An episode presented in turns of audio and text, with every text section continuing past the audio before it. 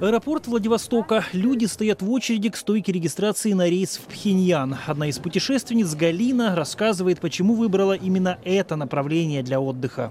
Интересно. Ну, во-первых, мы любим горные лыжи.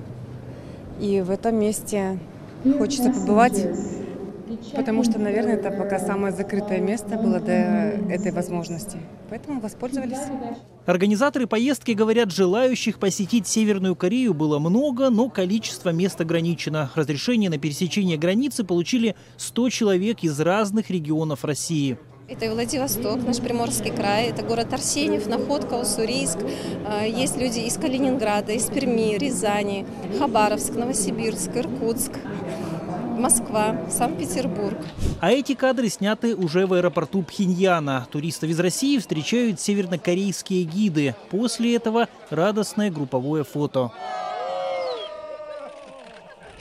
В этот же день власти Северной Кореи распространили такое видео. Лидер страны Ким Чен Ын вместе с дочерью встречается с военными.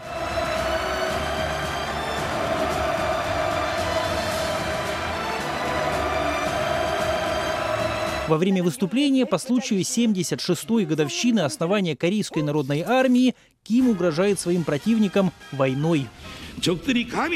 Если враги попытаются применить силу против нашей страны, мы примем смелое решение изменить историю и без колебаний используем всю нашу суперсилу, чтобы уничтожить их. Российским туристам смотреть это выступление не обязательно. У них своя программа. Осмотр памятников Кимов, при желании можно возложить цветы, а также отдых на горнолыжном курорте. Он достойно показал себя, нам понравилось. Великолепные трассы, широкие. Заявленная стоимость такого путешествия – 750 долларов за 4 дня. Но это только первый тестовый тур, подчеркивают организаторы, и планируют культурную программу в Северной Корее расширять. Кого-то мечта побывать в Северной Корее. Северная Ко- Коре- Корея удивительная страна, она закрытая. И, возможно, это всех и притягивает туда. Потому что кто-то говорит, что он всю жизнь мечтал побывать в Северной Корее. Кто-то говорит, что он посетил там несколько уже десятков стран, а вот в Северной Корее он ни разу не был.